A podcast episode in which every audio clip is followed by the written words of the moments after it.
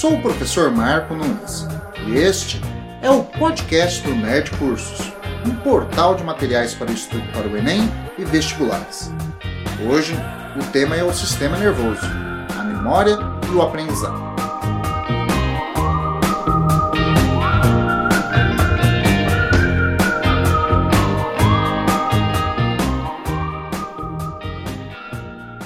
Começamos o assunto ouvindo o pianista japonês Yoruma com Rivers Flower You e com uma reflexão do neurobiologista Von Antônio Esquerdo.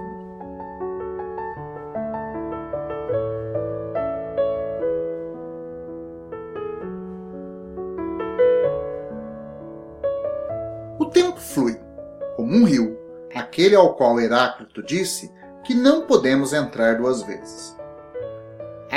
Basicamente, duas maneiras de conceber o fluxo do tempo: desde o passado em direção ao futuro ou desde o futuro em direção ao passado. Nos dois casos, o fluxo nos atravessa num ponto, que denominamos presente. Um ponto não tem superfície nem volume, é intangível e fugaz. É curioso que ambas as concepções de tempo sejam consequências de algo quase material como é o presente, de um simples ponto. Esse ponto evanescente, porém, é a nossa única posse real. O futuro não existe ainda e o passado não existe mais, salvo sob a forma de memórias. Não há tempo sem um conceito de memória. Não há presente sem um conceito de tempo. Não há realidade sem memória e sem uma noção de presente, passado e futuro. Memória é o nosso senso histórico e o nosso senso de identidade pessoal. Sou quem sou porque me lembro quem sou.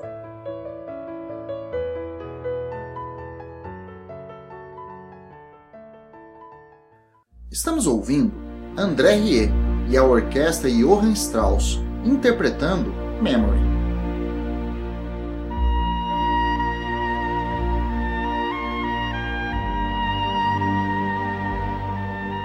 Memória é o armazenamento e a evocação de informação adquirida no passado, através de experiências.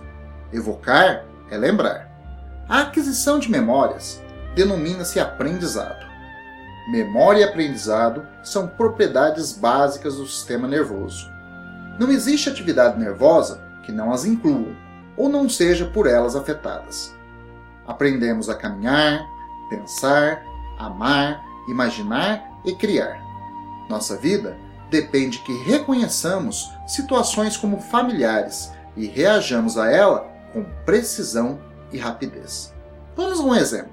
Você é colocado em um quarto vazio no chão há uma vela, caixa de fósforos com palitos, dois pregos e um martelo. Nada mais. Você tem uma tarefa: deixar a vela acesa a cerca de um metro e meio de altura, usando todos os objetos. Como faria isso? Vou te dar um tempo.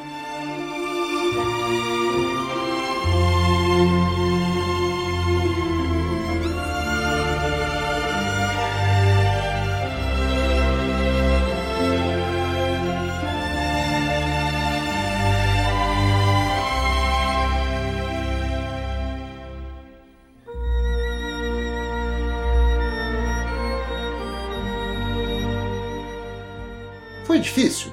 Você deve ter gasto algum tempo, mas logo percebeu que se fixasse os dois pregos na parede com o martelo, ambos na mesma altura, separados por uma distância que fosse possível apoiar a caixa de fósforos, e em seguida acendesse a vela com um dos palitos, era só apoiar a vela sobre a caixa.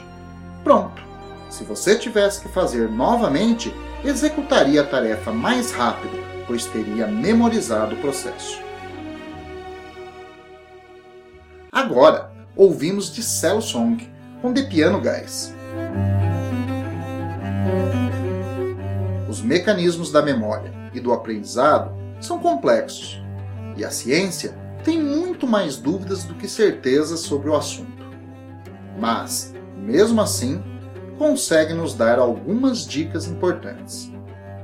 Para isso, vamos a uma noção do funcionamento do sistema nervoso particularmente do sistema nervoso somático. Tudo começa com células sensoriais monitorando o ambiente. Geralmente são neurônios. Agora, por exemplo, seus ouvidos estão captando informações quanto à duração, intensidade, altura e o timbre da minha voz, e captando da música informações quanto à melodia, harmonia e o ritmo. Ao mesmo tempo, células na retina dos olhos captam informações visuais. A pele detecta vibrações, tato, pressão e variações de temperatura.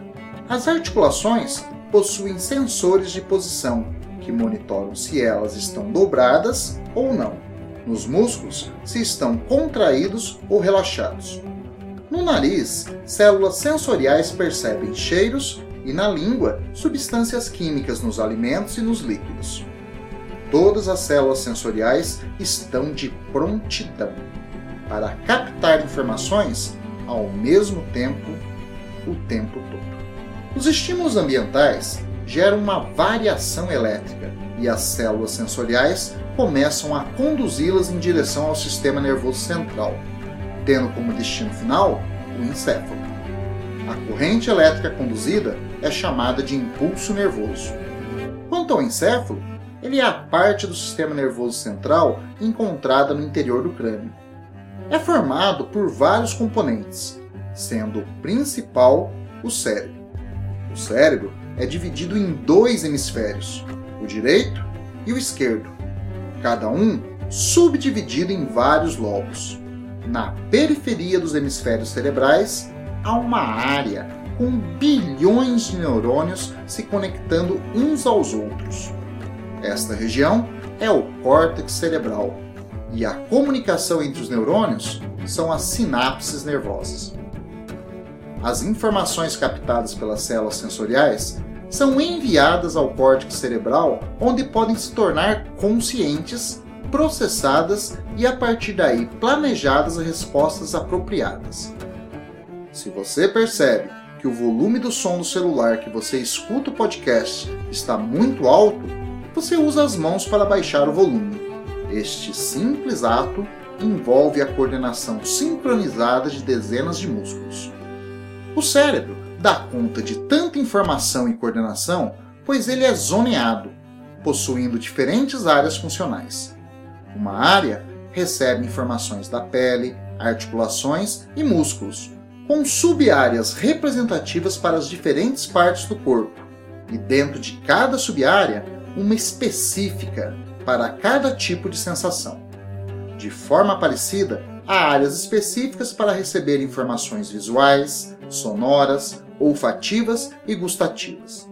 Há também uma grande área para a coordenação motora, com subpartes para coordenar grupos musculares de cada parte do corpo. As áreas sensitivas e motoras são comunicantes, e assim, frente a um estímulo, podemos emitir uma resposta apropriada.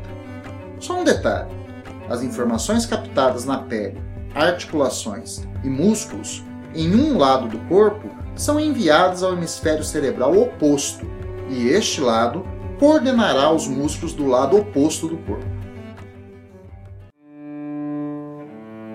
E a memorização? Vamos a ela. Acompanhados do quarteto de cordas norte-americano Wedding String, interpretando Canon in D de Johann Pachelbel.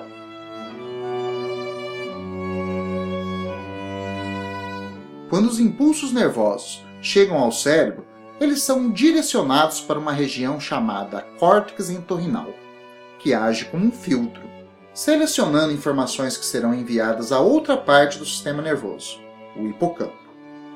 Caberá ao hipocampo comparar as informações recebidas com memórias pré-existentes, perceber a situação ambiental em que ocorreram e interpretar se são novas ou não. Se forem, deverão ser memorizadas. O hipocampo não armazena informações, mas sim seleciona o que deve ser memorizado. Pessoas com lesões no hipocampo podem não consolidar a memória recente. Por exemplo, ela almoça e alguns minutos depois não se lembra mais disto. Em condições normais, quando o hipocampo interpreta uma situação como nova, ele ativa órgãos nervosos chamados amígdalas, através da liberação de neurotransmissores do tipo beta-endorfinas.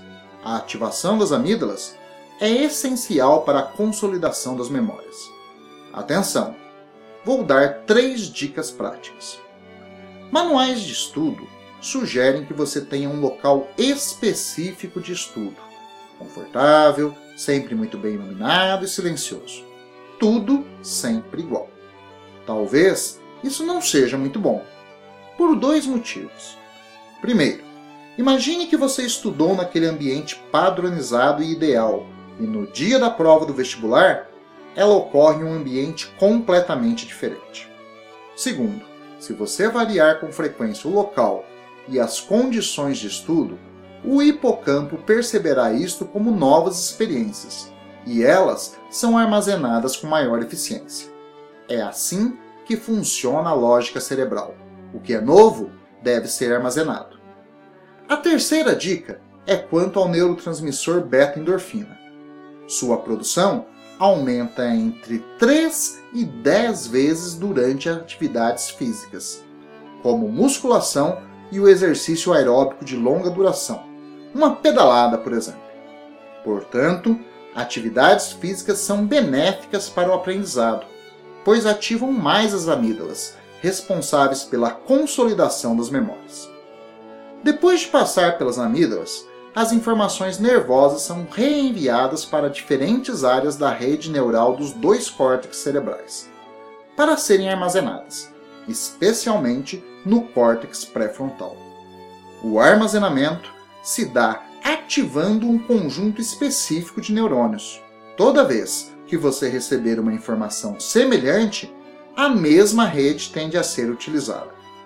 Para facilitar a compreensão, vamos a uma metáfora. Imagine a rede de neurônios corticais como sendo uma série de lâmpadas de decoração de Natal. Acesas de forma seletiva, formam um desenho de Papai Noel.